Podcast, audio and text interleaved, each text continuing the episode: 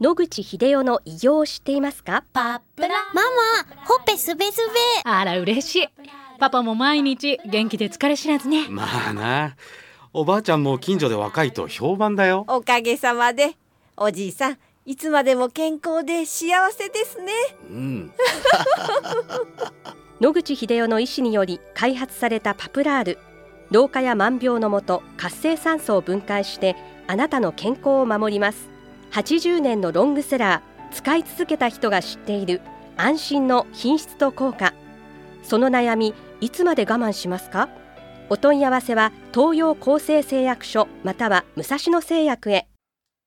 白川先生おはようございます。はい、おはようございます。今週もお話をどうぞよろしくお願いいたしよろますしくお願いいたします。今週はリスナーからの相談がございます、武蔵野製薬のパプラールが床ずれに効果があると聞きました、はい。えーどうして床ずれに効くのか、えー効能詳しい使い方など教えてくださいということです。床ずれができた場合、考えられることは、局部で炎症が起こっているということ。それから、低栄養状態で、できた床ずれを元へ皮膚を作って治す能力がない。つまり、材料がないと。たくさん食べてないから。この二つが関連している可能性があります。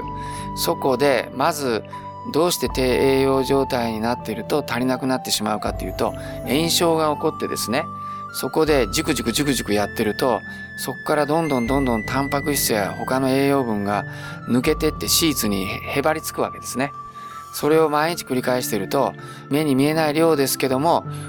1ヶ月やそこ2ヶ月経つと、莫大な量の、まあ、栄養分を捨ててると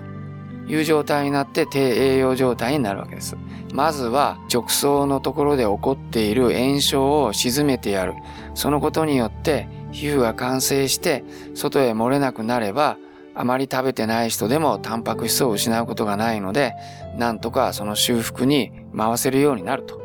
これが理屈です。パプラールの理屈については活性酸素や電子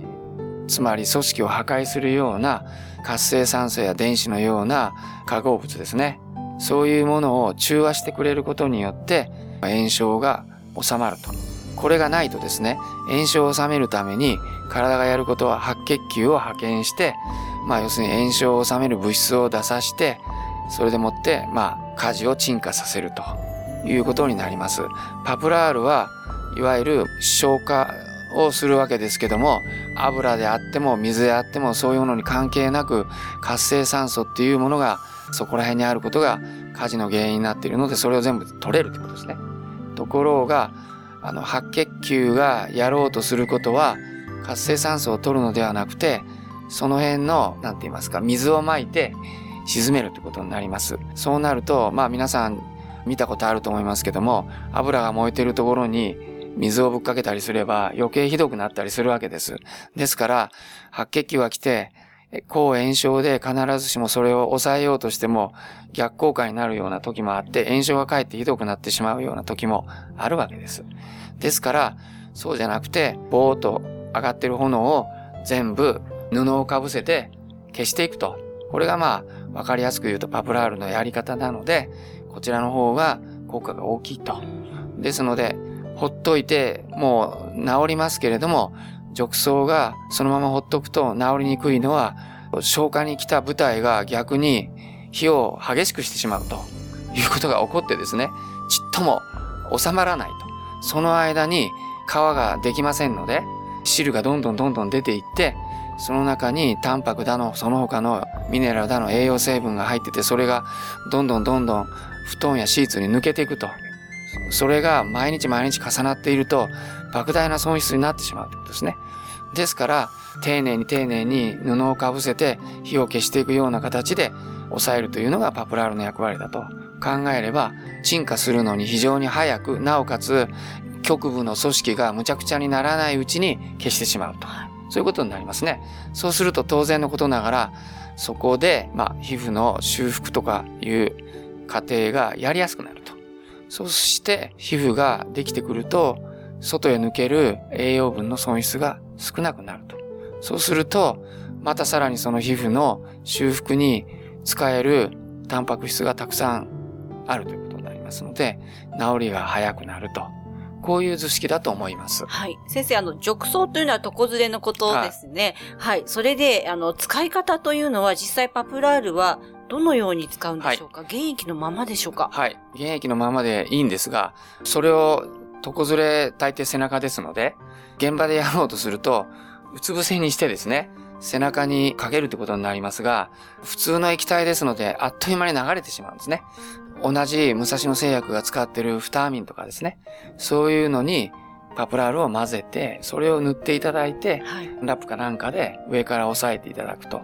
いうのが一番いいんじゃないかなと思います。最近はですね、外科の方で考え方が変わって、ガーゼとかああいうのを使って炎症部分を抑えるというのは間違いだと。どうしてかっていうと、汁が出てきて、それがつくと乾燥するとひっついちゃうんですね。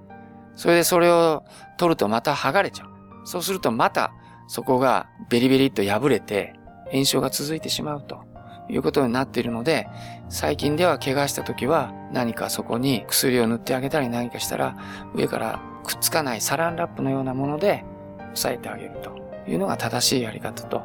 いうふうに変わってきているようです。ですので、褥瘡部分のやり方も、まずは外科の先生とか古い先生来ると削りますね。えー、それで新しい組織ができるようにしやすくすると。こうするとまあ、新しい組織が出やすくなって、修復も早くなりますけど、低栄養状態だと炎症も進んでしまう可能性もあると。ですので、その後パプラールのクリームを塗っていただくというような形で対処する時もありますし、もし相当褥瘡がひどい場合は、うつ伏せにした後、まず、じゃじゃじゃじゃっと上にかければ、こう、凹んで、たまりになってますから、パプラールが溜まっていることはありますね。だからそのまんま5分か10分すると、乾燥して乾いてきますから、その後、今言ったクリームを塗って元の姿勢に戻してあげるというのがいいと思いますけどね。はい、ありがとうございます。はい、また来週もお話をお願いいたします。はい、よろしくお願いします。お話の相手は FM 西東京の飯島千尋でした。諦めないで、末期がん。遺伝子治療、免疫細胞療法、温熱治療。抗がん剤に頼らない最先端のがん治療で生きる希望を。ご相談は東京中央メディカルクリニックへ。電話03-6274-6530。03-6274-6530